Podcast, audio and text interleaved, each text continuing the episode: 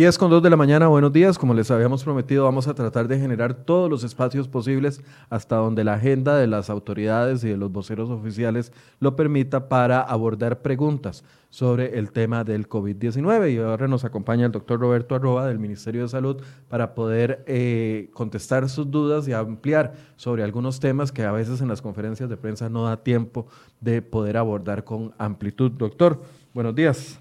Buenos días, muchas gracias nuevamente por la invitación. Doctor, tal vez empecemos hablando de los datos del fin de semana. Bueno, sabemos que en cuestión de dos horas y media vamos a tener un nuevo corte. El sábado solo se registraron cuatro casos nuevos y eso podría ser interpretado de muchas formas por parte de la gente, cuando ya habíamos tenido crecimientos importantes y cuando esperábamos de que el domingo fueran pocos casos, recibimos 17. ¿A qué se debe este comportamiento? Inusual, por así decirse. Sí, básicamente tiene que ver con el tema de las muestras, ¿verdad? Y como estas muestras se están enviando a la inciensa, eso, eso es lo que ha sucedido, ¿verdad? Que se hicieron muchos, muchas pruebas, pero bueno, afortunadamente solamente cuatro nos dieron positivas. Y ciertamente ya para el domingo teníamos 17 nuevos casos, ¿verdad? Entonces, no es un comportamiento usual, porque ciertamente esperábamos que el número de casos iban a, iban a crecer y es lo que nosotros estábamos este, sospechando, que íbamos a tener más casos, pero cuando vimos que solo fueron cuatro, pero básicamente fue por un tema de muestras, que se tienen que enviar a Inciensa, e Inciensa es el que nos eh, dice si el dato, eh, si es un caso confirmado o, o, no, ¿verdad? Entonces, eso fue lo que pasó. O sea, que llegaron menos muestras para, para el sábado. No, no, en realidad. Que salieron menos resultados. Exacto. En, ah, realidad, en realidad llegaron las muestras, ¿verdad? Pero hubo muchos descartados, afortunadamente, y solamente cuatro positivos de, las que se, de las que se corrieron. Y ya para el domingo subieron a 17, y como usted dice, pues ahora en un par de horas más o menos veremos el nuevo corte para el día de hoy. Un dato eh, aislado como el del sábado no podría hacernos eh, dejar las medidas que, que, estamos teniendo, ¿verdad? Sí, sí, en realidad no sería una buena idea pensar, ah, bueno, hubo cuatro casos, eh, y el domingo tal vez la gente hubiera dicho, hay un caso, hay dos casos, ah, ya, está todo controlado. No es así. ¿verdad? Entonces tenemos que estar siempre preparados para nuevos casos y no bajar la guardia, porque si bajamos la guardia, ahí sí vamos a tener algún problema. Doctor, ¿tiene que ver algo la cantidad de muestras que se hacen respecto a los incrementos? Y, voy a tratar de plantear mejor la pregunta. Veíamos que hasta el momento tenemos 1.400 personas descartadas. Y si a esa le sumamos las 134 más o menos, eh, o las 134 personas confirmadas, estamos hablando de que se han hecho 1.534 muestras. Tenemos 134, un 10%, por así decirse. Ese sería un comportamiento normal. Entre más muestras hagamos, más va a ir incrementando en un porcentaje parecido al que llevamos la cantidad de personas positivas.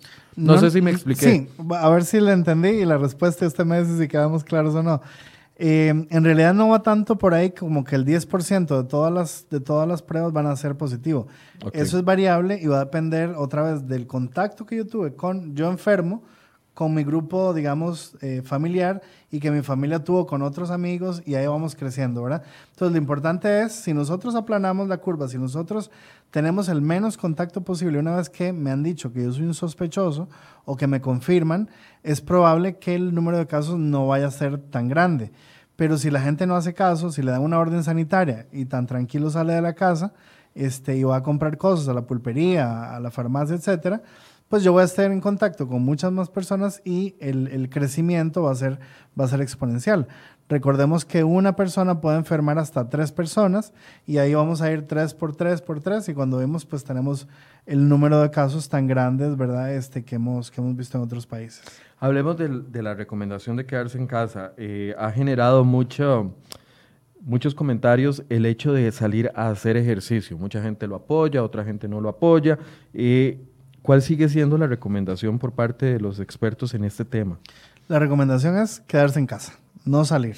Ni para hacer ejercicio. Ni para hacer ejercicio. La verdad es que en la medida de lo posible quedémonos en la casa, porque siempre va a haber un riesgo. Si yo salgo de la casa, siempre va a haber un riesgo.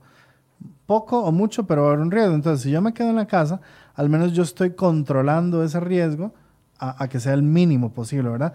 ¿Qué pasa si yo salgo a hacer ejercicio, si voy a un gimnasio? Que bueno, ya están, ya están cerrados por, por este momento, ¿verdad? Pero el tema de salir a correr o a caminar, Bueno, ya se ha visto que el virus puede permanecer en el asfalto por algunas horas y eso podría quedar en los zapatos y si yo manipulo los zapatos y no tengo las medidas de higiene adecuadas, pues podría yo estarme enfermando, infectando, ¿verdad? Entonces, en la medida de lo posible, no salir. ¿Verdad? Ciertamente no le podemos prohibir a la gente no salir y quedarse en su casa, pero si alguien quiere salir, pues que sea por lo menos lo más consciente posible de saber que podría enfermarse por el simple hecho de estar en la calle. O sea, aunque no haya una prohibición específica para salir a correr o hacer bicicleta, que son ejercicios individuales, la recomendación sigue siendo mejor hacerlo en casa o quedarse en casa. Sí, porque al final de cuentas el virus, ya hemos dicho, se transmite por el aire.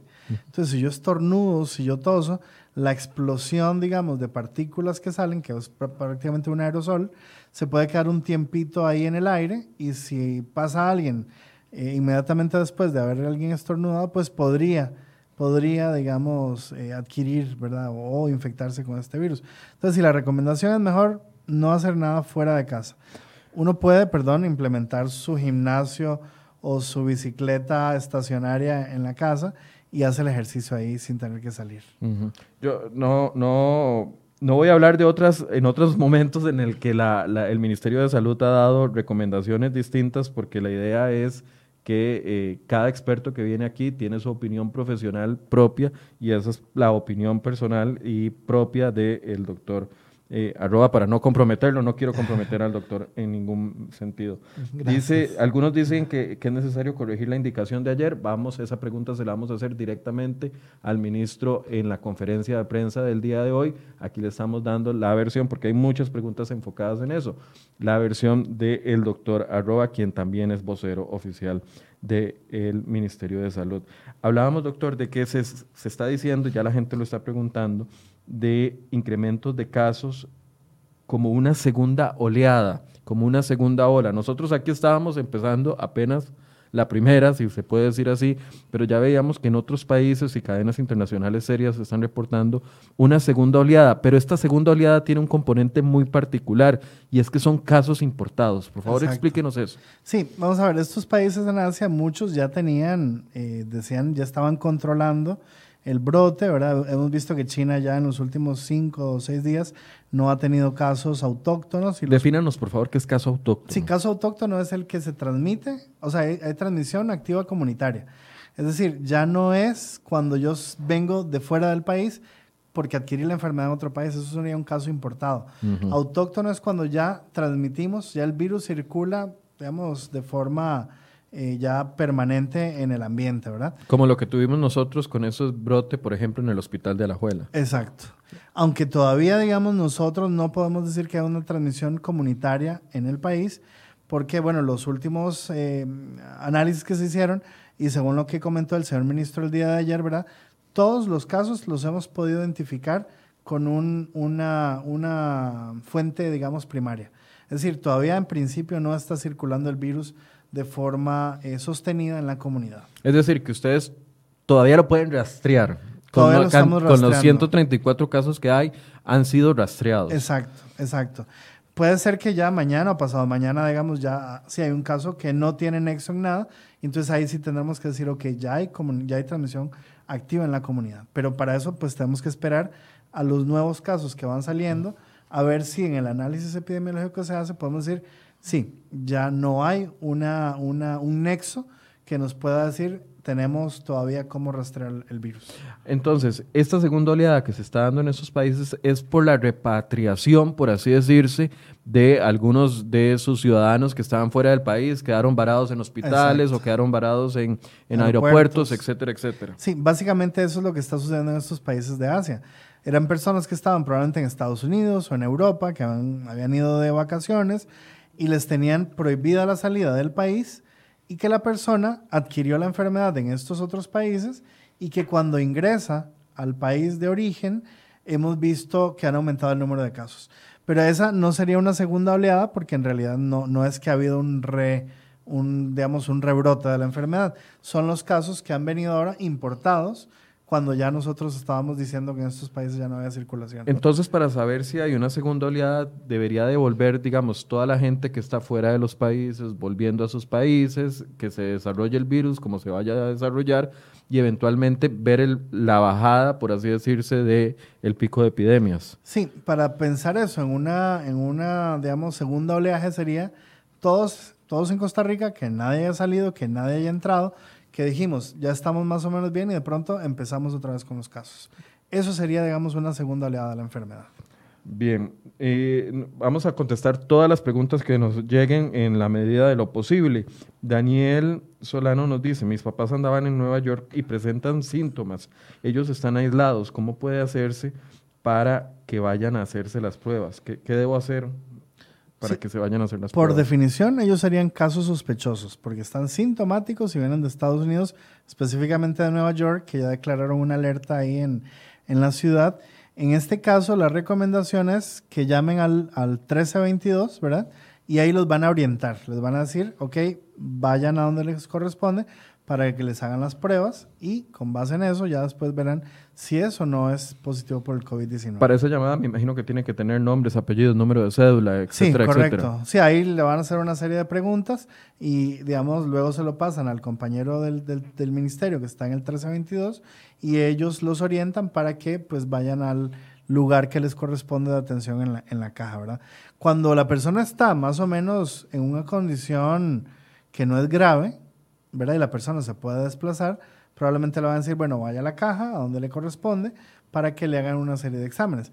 Si la persona estuviera en una condición delicada, que no puede trasladarse, que tiene problemas respiratorios, entonces ya se coordinará, digamos, el tema del transporte para la, para la caja en ese caso. Entonces, Daniel, si sus papás andaban fuera del país y presentan síntomas y están aislados, llame al 1322, da las indicaciones y ahí le van a decir cuál es el siguiente paso. Y perdón, solo para, para aclarar en el caso de la pregunta de este señor, recordar que los papás estén aislados y el mínimo contacto con nadie, porque si no, si ellos dan positivo, entonces, por ejemplo, él podría ser un caso sospechoso porque tuvo contacto directo con un positivo.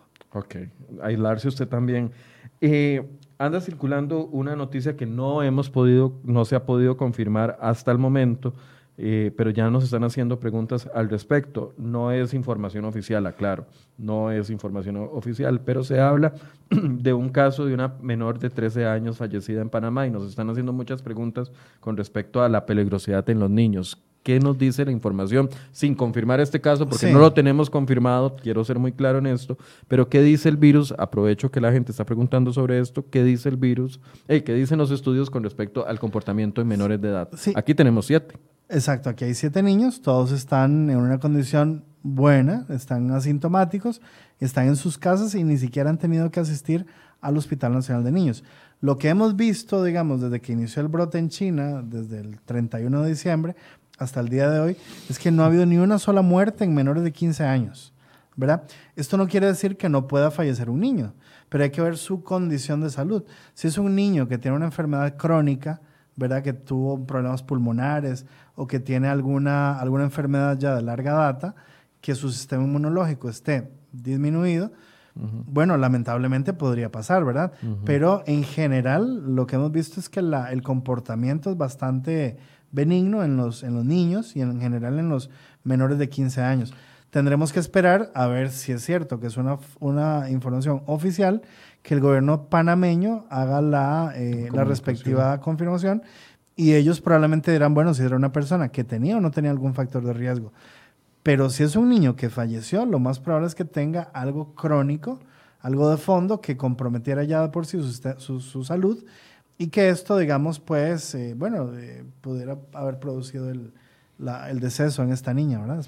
Eh, hablemos de los niños con factores de riesgo, porque ya lo hemos conversado, ¿verdad? El tema de, por ejemplo, un ejemplo de este, de este caso que usted menciona, un niño con un lupus, con lupus, por ejemplo, o ya, ya enfermedades más avanzadas, tal vez no necesariamente, y aquí más bien se lo pregunto, o será necesariamente otras enfermedades crónicas no tan graves como un cáncer, eh, como decir diabetes o obesidad en un niño, diabetes o azúcar en sangre. Sí, en realidad cualquier enfermedad crónica, cáncer, diabetes, eh, obesidad eh, o alguna otra enfermedad crónica ya, digamos, algo genético, algún trastorno, ¿verdad?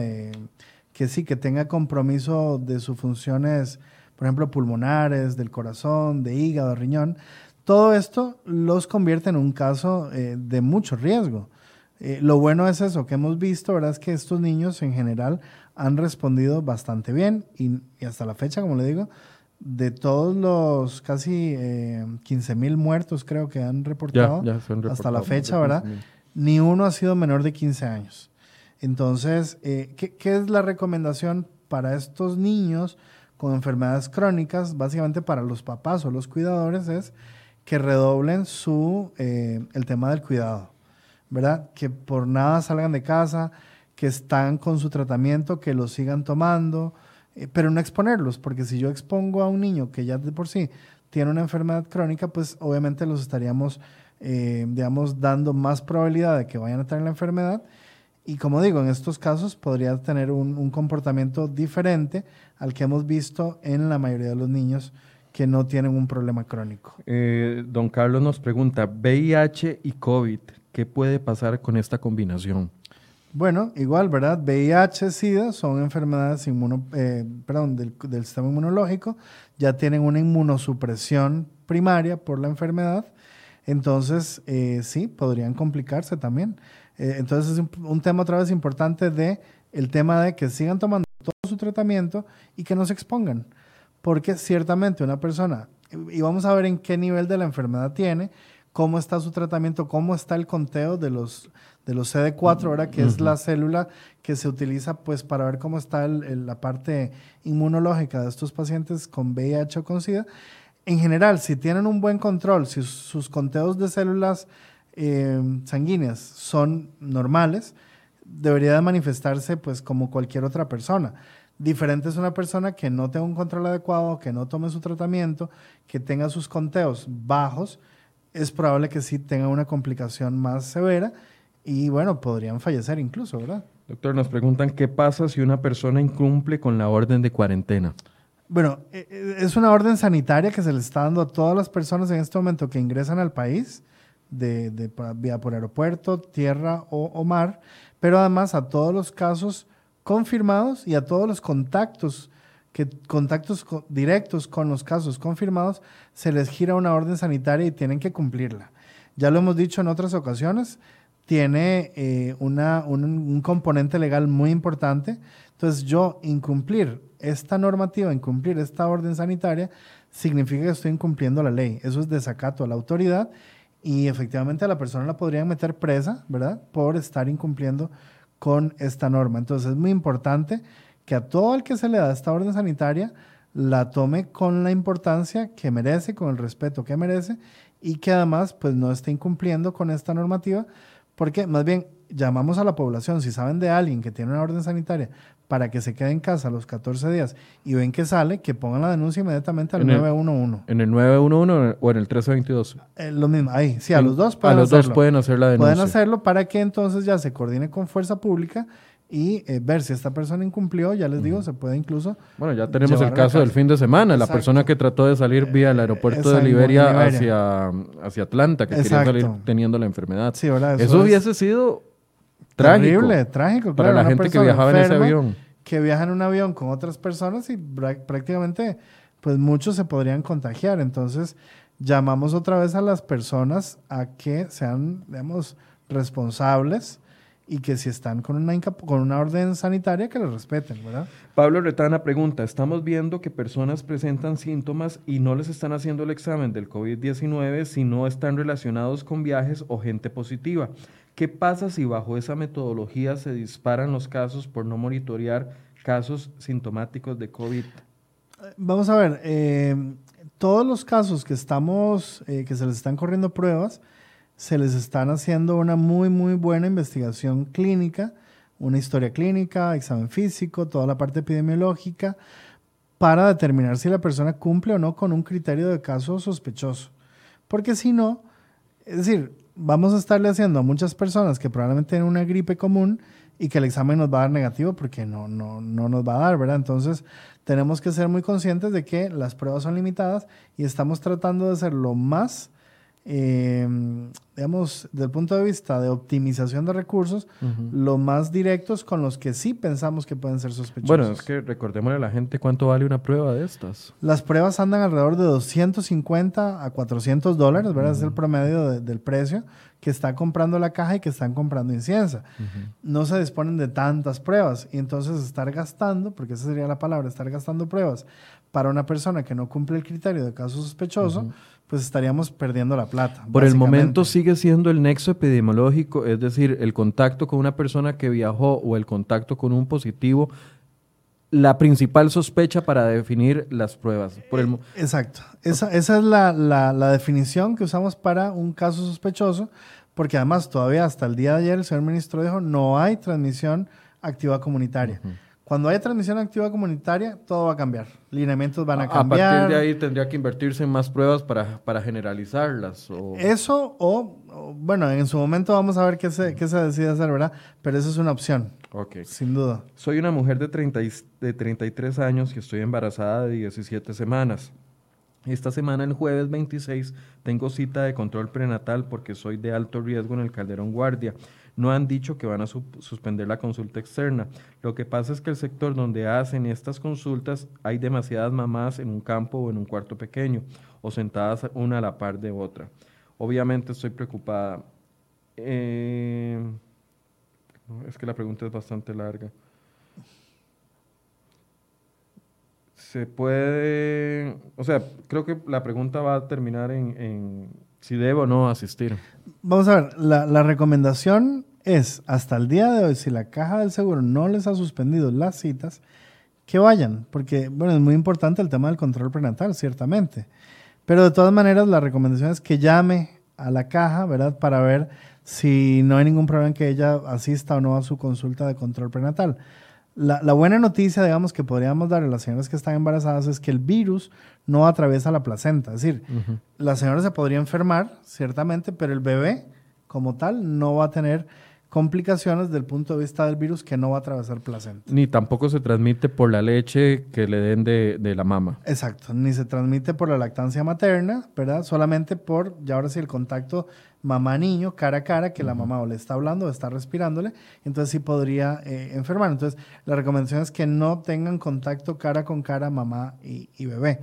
Entonces, eh, que tranquila en el sentido de que el virus no se transmite por placenta y que mejor pues consulte con la caja para ver si lo más recomendable es eh, pues pasar a la consulta, la cita para el otro mes, o si definitivamente le dicen que no, que no hay problema en que vaya. Doctor, ¿cuánto duran para dar el resultado de un examen para saber si es contagiado o no? Dice Erika Sofía. Sí, normalmente el resultado en inciensa está durando entre 24 y 48 horas. Es el, es el tiempo más o menos estimado para tener el resultado. Em, así que esa es la, respuesta a la pregunta. Nelson Ramírez, ¿dónde podría uno denunciar anónimamente a una persona que entró al país y no está haciendo la cuarentena? Ya el doctor lo explicó, al 1322 o al 911. Exacto, sí. Para eso se tiene necesario el nombre de la persona. Claro, sí, hay que, hay que tener una información básica como para por lo menos decir, ok, vino, el nombre, número de cédula, dónde vive, para poder, llegamos, eh, pues ir a buscar a la persona. Ok, ya esto lo respondió el doctor, pero con gusto se lo, se lo responde de nuevo. Evelyn Ching, ¿por qué no le hacen la prueba a todo el mundo y así estamos tranquilos? Sí, bueno, es básicamente un tema de, de, recursos. No tenemos, la prueba no es barata eh, y tenemos, tendríamos que hacérsela a cuatro millones y medio de personas, básicamente. Y lo otro es que si estoy asintomático, me puede dar un falso negativo y al final no me sirve para nada el, resultado. ¿Qué pasa con los pacientes asintomáticos? eso es un o sea, genera de una u otra forma eh, expectativa si hay un falso negativo. Sí, sí, sin duda. Entonces, ¿qué es lo que estamos haciendo nosotros? Esperarnos hasta que tenga sintomatología, que tenga fiebre, que tenga tos, que tenga secreción, digamos. Hasta entonces nosotros lo consideramos para hacer la prueba. Porque si no le hacemos, o sea, si le hacemos la prueba estando la persona asintomática, nos puede dar un falso negativo, le decimos, tranquilo, no tiene nada, no está enfermo, siga su vida normal. Pero si a los tres o a los cuatro días nos empieza con sintomatología, le repetimos la prueba y da positivo, pues ya hicimos un reguero por todo el mundo. ¿verdad? Todas las personas que tuvieron contacto con este caso eh, sospechoso, asintomático. Por eso, todos se queden en su casa los 14 días. Ahí es donde toma relevancia las medidas de, distanciamiento. Exacto. hay un gráfico que tal vez eh, nuestro compañero Federico Cruz nos puede poner que a mí me parece bastante ilustrativo sobre la efectividad de las medidas de distanciamiento. Si no pueden ver lo que dice ahí, son tres personas contagiando a decenas de cientos. Eso es lo normal. Pero si con solo una persona se comienza a aislar, vemos cómo se reducen las posibilidades de contagio masivo. Así es. El tema ahorita del aislamiento social, del distanciamiento social es lo más importante. De quedarse en casa, de hacer teletrabajo, de evitar salir en la medida de lo posible. Y cuando sale que sea una sola persona al núcleo familiar a hacer las compras y asegurándonos que cuando regresamos a casa, bueno, ya hemos dicho, se puede quitar los zapatos, se puede cambiar la ropa, si quisiera se puede bañar, y ya con eso nos aseguramos que la persona por lo menos no va a traernos el virus a casa, ¿verdad? ¿El virus se puede quedar en el dinero? Pregunta Patricia SR. Se puede quedar en los billetes, se puede quedar en las monedas, pero el tiempo que permanece en realidad es poquito, es pequeño. Puede ser una hora, dos horas, dependiendo de varios factores. Entonces, importante es, si yo manipulo billetes, manipulo monedas, no pasa nada, porque pues hay que hacerlo. O una recomendación sería use su tarjeta. Y como ahora casi todas son de, contacto, ¿verdad? Entonces usted la pone y usted solitos la manipula. Eso sería lo más recomendable. Pero bueno, si hay personas que no tienen tarjetas de débito o de crédito y usan billetes o usan monedas que lo hagan, pero que la condición es que llegando a mi casa, lavarme las manos bien con agua y jabón, los 30, 40 segundos y todo bien. O sea, el virus se puede quedar en un objeto, pero no es que ese objeto me va a brincar a mi boca. Ahí es donde toma la relevancia estarse lavando las manos, porque yo soy mismo el que lo transmito de los objetos a mi cara. Eso es lo importante. El virus, vamos a ver, se transmite vía aérea, pero en algún momento cayó al suelo, cayó a la superficie, cayó a la mesa, cayó al teléfono. Pero sí, si yo, no es que el virus del teléfono me va a brincar a mí a la, a la, a la cara, ¿verdad? No, no funciona así.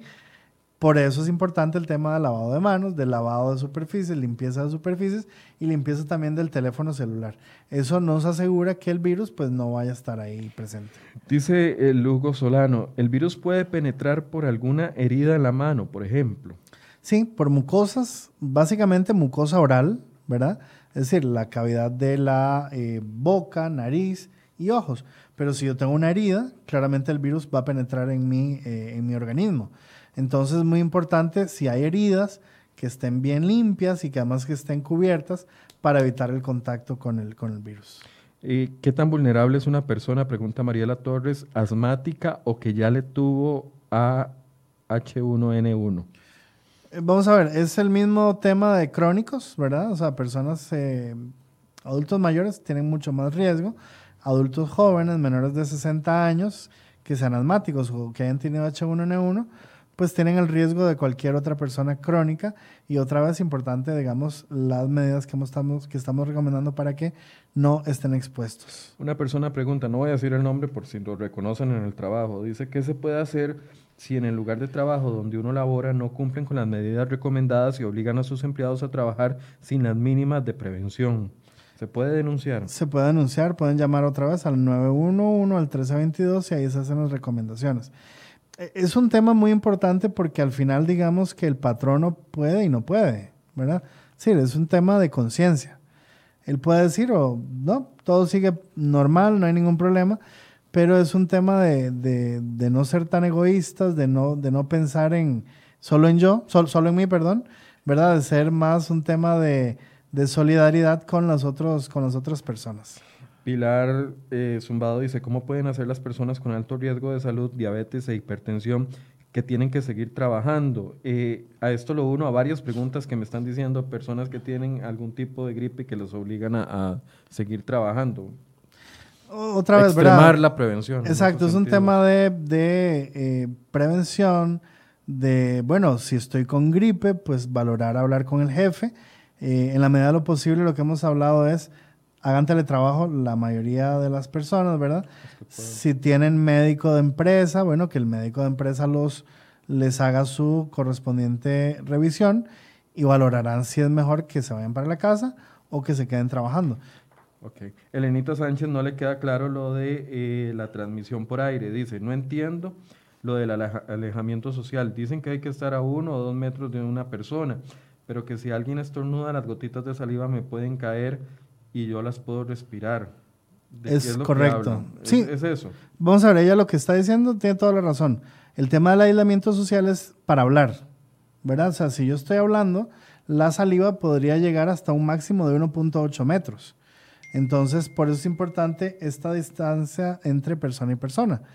Pero eh, si voy a estornudar, si voy a toser, tengo que usar la técnica para estornudar o la técnica para toser, porque si no, al final, pues yo no estoy haciendo, no estoy haciendo nada y la persona que está recibiendo esas gotas de saliva puede, digamos, estar eh, pues en contacto con el virus y claramente podría enfermarse. Dicen, es cierto que ya, ya existe la vacuna. Y otra persona nos pregunta, María Canales, ¿es cierto que principalmente a partir de hoy el virus se está incubando más fuerte? Eso es lo que leí en una publicación. No, no hay vacuna. Eh, han empezado a hacer estudios, ¿verdad?, con, con prototipos de vacunas en China, en España, en Estados Unidos, en Francia, en Israel pero para tener una vacuna, por lo menos en el mejor de los casos, año y medio, dos años, ¿verdad? ya el doctor nos había explicado las cuatro fases de los estudios clínicos que tiene que llevar todo nuevo medicamento por, por eh, directrices internacionales y entonces no vamos a tener vacuna hasta dentro de un tiempo determinado. Exacto. Y lo otro que decía que se está incubando... Que si el virus se está incubando más, fuertemente. no, no, eso tampoco es cierto, ¿verdad? No, no tenemos evidencia científica de decir que el virus haya mutado y que sea más eh, más patógeno que, el que está ahorita también circulando. Eh, otra vez las preguntas sobre remedios caseros, el agua caliente, el jugo de limón, la vitamina C, si todo esto produce o reduce el riesgo. No, vamos a ver otra vez, ¿verdad? Son muchos son medicamentos o recetas caseras que vamos a ver, no es que no lo hagan, porque habrá gente que pues eso le, le, le funciona también. Pero eh, ya hemos sido claros en que esto no me va a aumentar el, sistema inmunológico de un día para otro.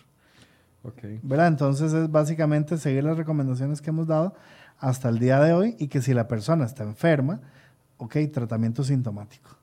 Eh, mi pregunta es, dice Roxana Soto, si hay suficientes pruebas. Bueno, es un tema que hemos visto ya con Inciensa y con la caja. Eh, se estaban agotando porque obviamente se han estado haciendo muchas pruebas, pero tanto la caja como Inciensa ya están en los trámites necesarios para adquirir más pruebas. Y sí, probablemente de aquí a 15 días, 20 días tengamos una cantidad importante de pruebas para atender a toda la población. Recordemos que hay países en los que han hecho tantas pruebas que se han ido escaseando. Claro, eso pasa. Veía el tema de España, que estaban declarando algún tipo de medida especial para pruebas rápidas. Exacto, y que iban a comprar casi 700 mil pruebas, ¿verdad? Nosotros no tendríamos en este momento ni la capacidad económica y probablemente no nos venderían tantas a nosotros en este momento. Eso funciona otra vez, ¿verdad? En el tema del mercado. Claro, España requiere muchos, pues tiene 45, 50 millones de habitantes y eso es lo que ellos están, digamos, estimando que van a hacer. Nosotros probablemente para la población que tenemos vayamos a requerir, pero no 700 mil, probablemente mucho menos, ¿verdad? Entonces sí que se está trabajando en el tema de adquirir más pruebas en el país. Dice Viviana Chávez, ahora que estamos en casa con teletrabajo y todos en familia, es seguro o es muy común pedir comida para llevar o que la traigan a la casa del restaurante. Eh, ¿Qué protocolos debo seguir? Porque puede venir el virus en las bolsas o en cualquier otro tipo de utensilio. Vamos a ver, sin, sin, sin estarles quitando el negocio este de restaurantes, lo recomendable es que hagan su comidita en la casa, ¿verdad? Eh, pero bueno, si no pueden y tienen que comprar, es otra vez cómo yo manipulo las bolsas, ¿verdad? Entonces, bueno, todas las bolsas, en cuanto llegan, desecharlas, sacar la comida de las cajas donde viene y luego, pues por un tema hasta de, de tranquilidad, calienten la comida. Y ya por calentar la comida, ahí sí yo yo me aseguro que el virus no, no va a estar ahí en, en, la comida. ¿Hay un tiempo determinado? No, pues con un minuto que calienten la comida es suficiente, ¿verdad? Pero no, no, es, no es que haya un tiempo determinado ni una temperatura para decir con esto estoy eliminando el virus, para, para no hacer tampoco enredos en este sentido. Ahora, igual, si la comida viene caliente, pues en principio no, no tendría por qué tener ahí... Sí, las bolsas, desecharlas y todo, y lavarse bien las manos antes de eh, Exactamente, eh, luego, consumir los alimentos. Luego yo puedo poner la, la, comida, los alimentos, digamos, en un plato y ahí luego la puedo calentar. Hay muchísimas preguntas con respecto a las mascarillas de, de tela o las mascarillas normales. Algunas van enfocadas, voy a tratar de resumirlo, algunas van enfocadas a la gente que se monta en los buses, entonces están buscando mascarillas para eh, utilizarlas durante el recorrido. Otras personas que tienen eh, riesgo como diabetes, asma, etcétera, etcétera, para asistir a sus trabajos. ¿Qué tan efectivas son? Sí, vamos a ver, ya lo hemos repetido en otras ocasiones, pero no pasa nada, lo podemos decir de nuevo y es importante que la gente esto les quede clarito. Las mascarillas solamente se utilizan en dos condiciones. Si yo estoy enfermo, para no estar transmitiendo a otras personas el virus porque yo estoy tosiendo, estornudando o hablando, ¿verdad? Y van las gotitas con el virus. O si yo soy personal sanitario, soy médico, soy enfermero, soy microbiólogo, que tengo que estar en contacto con pacientes y manipulando muestras, ahí sí está recomendado el uso de la mascarilla. Pero si yo estoy sano, no necesito ningún tipo de mascarilla, ¿verdad? Para estar este, protegiéndome. William nos dice, pero díganos por qué las mascarillas de tela no sirven. No, vamos a ver, hay gente que se pone pañuelos, ¿verdad? O se pone, es por el tipo de material que tiene. Por el poro. Por el poro que tiene, entonces eso no es nada. En realidad, uno no lo ve, tendría que poner un microscopio para ver qué, qué tamaño tiene el poro. ¿Y qué tamaño tiene el virus? ¿Qué tamaño tiene el virus? Porque eso, eso lo pasa. Entonces, esa es la razón de por qué no sirve para nada un, un pañuelo. ¿Verdad? Las mascarillas tienen un tamaño ya para que pasen ciertas partículas. Y la N95 es la que se ha hablado en algún momento, es porque el 95% de todas las partículas no van a atravesar eso, pero un 5% sí la pueden atravesar por el tamaño que tienen, ¿verdad? Por las micras, que eso es microscópico. Entonces, eh, esa es la razón de por qué la tela en realidad no sirve para nada. Gallardo Geno dice, consulta que las personas que no tienen seguro, dice que conoce dos casos de vecinos que no los han, querido, no los han querido atender en una clínica de Atillo. Eh, bueno, nos han dicho las autoridades que están en obligación de atender absolutamente a todo el mundo. Sí, todo vamos, a ver que sea una cuestión respiratoria, ¿verdad? Entonces, todo todas las personas que tienen sintomatología respiratoria, que tienen una enfermedad de vías aéreas, eh, y está con tos, está con flemas, está con fiebre, tenga o no tenga seguro, la caja los está atendiendo a todos, ¿verdad? Entonces, es muy importante eso. Y si la persona, digamos, va y le dice, no, no la voy a atender, la persona puede ir a la Contraloría de Servicios de cada clínica, de o, o hospital en la caja y ponen la denuncia y los tienen que atender. Sí, hay otro tema que eh, están discutiendo los diputados, ya el viernes lo propuso, me parece que fue Harlan Hoppelman, que eh, las facturas, eso ya es un procedimiento completamente aparte para la gente que no tiene seguro y ya los diputados están analizándolo porque eso eh, tendría que haber una modificación de tipo legal o a nivel de la Junta Directiva de la Caja. Exacto, ya los señores de la Junta Directiva de la Caja, junto con lo que digan los señores diputados, pues llegarán a un consenso para, para, ver el tema de la factura. Pero hasta donde tengo entendido, ahorita mismo, por el tema de la, de la pandemia, lo que es eh, infecciones respiratorias no se le estarían haciendo ningún tipo de, de, cobro, pero eso sí mejor que la Junta Directiva de la Caja lo aclare. Mañana vamos a tener un vocero acá de la Caja Costarricense del Seguro Social, si la agenda lo permite, a las 8 de la mañana acá en Enfoques y le vamos a realizar esta pregunta. Dice Virginia Mayri, buenas, mi pregunta es, que si mi bebé tiene anemia y está resfriado se vuelve en un factor de riesgo. Bueno, sí, tener anemia, ¿verdad? Eh, obviamente que tiene que ver con el tema de la hemoglobina, con la oxigenación y un montón de cosas más que tal vez técnicamente ahorita no, no hay que explicar tanto, ¿verdad? Pero ciertamente sí. Sí se vuelven un factor de tienen un riesgo importante y ahí es importante, vale la redundancia, que si ya le mandaron su tratamiento, pues que lo siga tomando, ¿verdad? Para empezar a subir su nivel de hierro y que la persona pues no vaya a tener mayor problema. ¿Qué pasa con las picadoras de mosquitos? ¿Puede una un mosquito que picó a una persona transmitir a otra persona? No, no, eso sí, eso es el dengue, digamos, la malaria pero, pero este tipo de enfermedad no se transmite por picadura de mosquitos. Ok. Eh, ya esta la respondimos. Dice, cuando un niño contrae COVID, ¿debe ser hospitalizado o puede estar y podría estar acompañado de un padre? No, en, ya les digo, todos los Hasta niños. el momento, los siete niños, ninguno está hospitalizado. Ninguno está hospitalizado, no ha tenido que ir al Hospital Nacional de Niños. Eh, lo único es, si su condición de salud es, digamos, es buena y tiene el COVID-19, se va a manifestar como una gripe común. Entonces, no va a requerir hospitalización. Únicamente los casos graves son los que se están hospitalizando. Hay varias preguntas con respecto a las personas que eh, detuvieron hoy en la mañana porque estaban cruzando la frontera de manera ilegal. Igual la instrucción es denunciar si uno se da cuenta de que gente está transitando, no solo entrando al país, sino saliendo del país. Sí, todo el tema de migración ya está muy, muy clarito, ¿verdad? Al país pueden ingresar todos los nacionales o residentes extranjeros, ¿verdad? Que están acá viviendo en el país y el tema de salir, entiendo también que podrán salir en alguna circunstancia porque vivo en otro país, porque trabajo en otro país, porque soy diplomático en otro país y tendrán que salir. Pero cuando vean este tipo de flujo de personas de manera ilegal, pues tienen que denunciarlo y la Policía de Migración hará pues lo que corresponda. Vamos a tratar de generar también un espacio con la directora de Migración para eh, contestar las preguntas que hayan con respecto a este tema. Dice Esteban Cedeño, ¿hay algún otro virus que esté circulando fuertemente en este momento?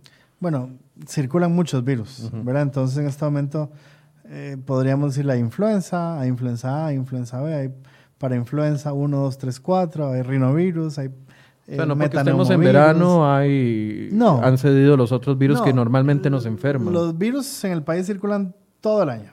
Tenemos un pico máximo de influenza que es más o menos julio-agosto y por eso es que vacunamos nosotros abril-mayo para que cuando tengamos el pico máximo de influenza, pues la gente esté protegida. Pero en todo el año circulan los virus en este país. Eh, ok. Síntomas. Siguen preguntándonos muchísimo por lo del tema de cuáles son los, los eh, síntomas específicos? No hay un síntoma específico, ¿verdad? más bien son muy inespecíficos porque puede haber tos, puede haber fiebre, puede haber malestar general y esto me lo puede dar cualquier cosa. Entonces, otra vez, por eso es muy importante el tema del nexo epidemiológico, la historia de viaje o la historia de contacto con un caso confirmado por coronavirus. Ok, dice Dayana Montero, si hay dolor de garganta con dolor de pecho, pero no falta la respiración, es peligroso. Bueno, mejor ahí que lo valore el médico para determinar su condición, ¿verdad? No, esto no es tan fácil como de tengo esto, esto, voy, no voy. Ante la duda, mejor consultar y ya el médico tratante valorará cada caso pues eh, individualmente para ver qué es lo que tiene cada persona. Eh, lo de la reincidencia en el virus, algunas personas que si se puede volver a adquirir el virus y ya se tuvo. Sí, ya lo hemos dicho, ¿verdad? Eh, y también el señor ministro de Salud en algún día de estos lo mencionó. Eh, depende de muchos factores. Una persona podría reinfectarse más rápido que otros, ¿verdad? Depende de la inmunidad que hayamos adquirido ante la enfermedad y cuánto tiempo mi sistema inmune va a estar con la eh, inmunidad, digamos, de memoria para pues reconocer al virus y no enfermar nuevamente. Pero si han pasado tres o cuatro semanas y yo me vuelvo a exponer al virus, lo más probable es que sí que me vuelva a enfermar. Adri Rojas pregunta, tengo una duda, ¿qué tan cierto es que una persona que ya tiene el seguro, además le cobran la prueba cuando van a hacerse? No, no, no, no, no a nadie se le está cobrando la prueba. 100%. Eso es falso. Diferente es que la prueba saliera a nivel privado, y ahí sí, obviamente tendrá que pagarla. Pero en lo que es la seguridad social, no se le está cobrando nada. Ok. Eh, Robert González, ¿a partir de cuántos días, y esta es una pregunta muy recurrente, ¿a partir de cuántos días se comienzan a presentar los síntomas? E, eso, vamos a ver, está el periodo de incubación que ya lo hemos dicho, ¿verdad? Y eso es muy variable. Va de 1 a 14 días. En ese periodo de tiempo yo puedo eh, desarrollar la enfermedad y entonces al día tercero, al día quinto, al día décimo empezar con síntomas. ¿Al día tercero, quinto o décimo? Digo, por decir algo, entre el sea, cualquiera del, Sí, entre el 1 y el 14. Día 1 hasta cualquier el día 14 puede se puede presentar. Va a depender de mi sistema inmunológico, de cómo reaccione. Eh, habrá personas que no se enfermen del todo, otros tendrán una gripe común y los de riesgo pues podrían terminar con una neumonía intubados en la UCI. Nos decían algunas personas que les está haciendo complicado el, el permanecer en casa, que si pueden salir con a darse una vuelta en carro con las ventanas cerradas y no les va a pasar nada. Otra vez, la recomendación es quedarse en casita, ¿verdad? Yo sé que es complicado, este, la gente pues sí puede decir que incómodo estar aquí en cuatro paredes, pero bueno, si, si la casa tiene un patio, pues pueden salir al patio, por lo menos estar ahí respirando aire puro y no, y no el de la casa o estar en la cochera. Es decir, tampoco es que se está diciendo no salgan, la recomendación es quédense en casa. O sea, si usted tiene que ir a hacer compras, bueno, vaya, pero que vaya una sola persona, no que vayan los cinco o cuatro miembros de la familia, ¿verdad? Pero sí, la recomendación es el aislamiento social, el quedarse en casa, por lo menos asegurarnos que los adultos mayores no salgan de la casa, que son los de más riesgo en este momento. Douglas Jiménez dice que si se adquiere inmunidad después de pasar por la enfermedad. Bueno, lo decíamos, puede haber una inmunidad temporal, ¿verdad? Y va a depender del sistema inmune de las personas, pero esto es como la gripe. Hoy tuve gripe, me curé, a los 5 a los 10 días vuelvan a estar en contacto con otra persona y me puedo volver a enfermar por otro virus diferente. Entonces, eh, la verdad es que sí podría uno enfermarse otra vez. Eh, vamos a ver, esto ya lo hemos contestado, pero con gusto lo contestamos de nuevo. A ver, Esquivel dice, ¿podrían infectarse nuestras mascotas? Hay una noticia que leí de que hay dos perros contagiados en Tokio. No, eso es falso. No, no hay, en este caso no hay contagio, no hay capacidad de que este virus pase de una persona a un perro o un gato. Ok, para niños con diabetes tipo 1 es igual de peligroso que para los adultos con diabetes tipo 2, nos pregunta. Sí, son niños con una enfermedad crónica que, que se ponen pues su insulina, ¿verdad? Y eso obviamente los vuelve un factor de riesgo, pues es una enfermedad crónica. Me tiene inquieta, dice Maritza Navarro, el tema de los tapabocas en Facebook está repleto de gente que ofrece a precios muy altos. Seguro aseguran que contra el virus y que son lavables. Están lucrando con la necesidad de la gente. Sí, eso es falso. Ningún eh, tapabocas es lavable. No, estos todos son desechables, ¿verdad? O sea, una vez usado y que más o menos hayan pasado un, un tiempo de unas dos horas, hay que cambiarlo. Entonces, no compren esto, no es necesario, solo si están enfermos o solo si son funcionarios sanitarios es la recomendación para el uso de las mascarillas. Melissa Vargas dice, me parece importante que por favor nos expliquen la manera adecuada de aislar a una persona contagiada.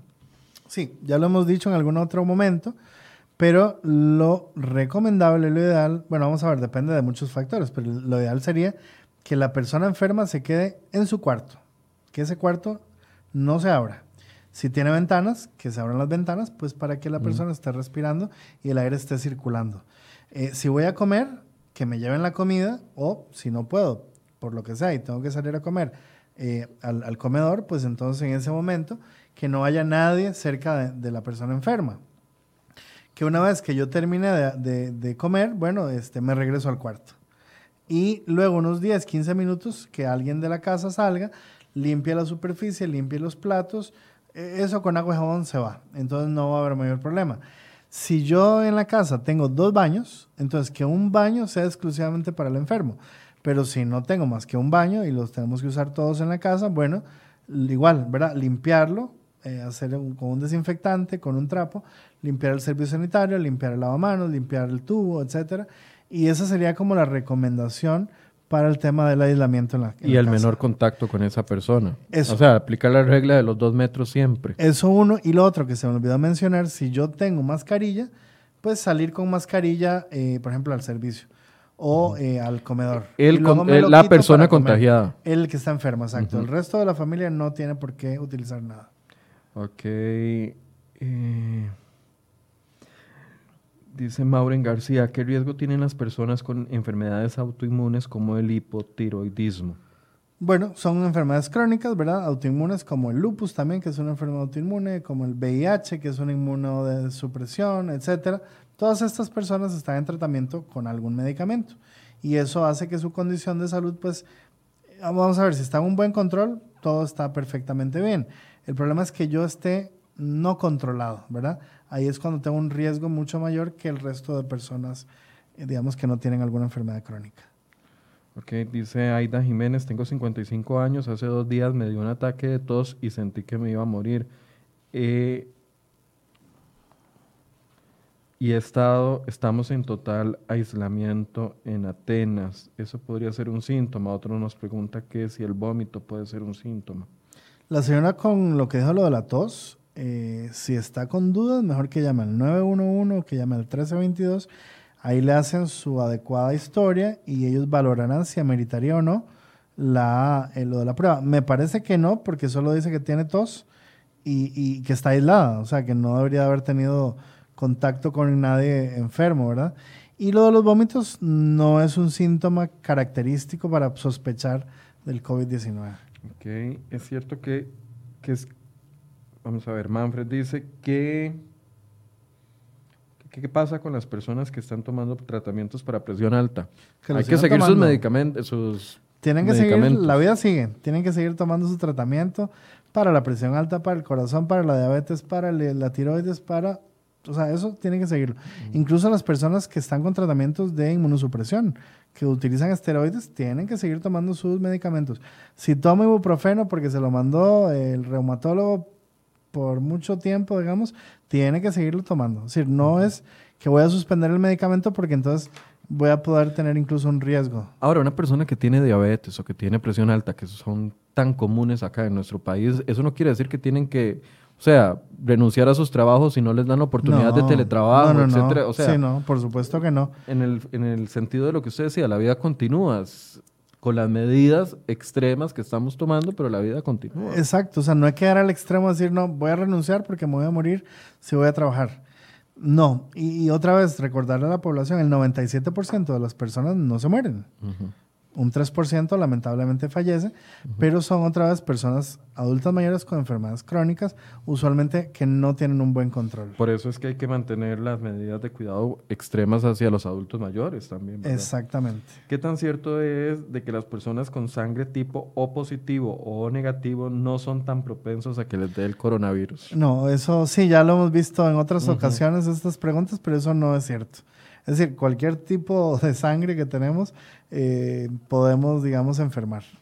Las mascarillas, dice Juven Contreras, no se pueden limpiar con Lysol o toallitas de Clorox. No. O cosas así, porque digamos que el costo es muy alto y no tenemos en el mercado tanta disponibilidad. Otra vez, recordar que solo en dos ocasiones se tienen que usar y si no cumple esos requisitos, no tengo que usarla.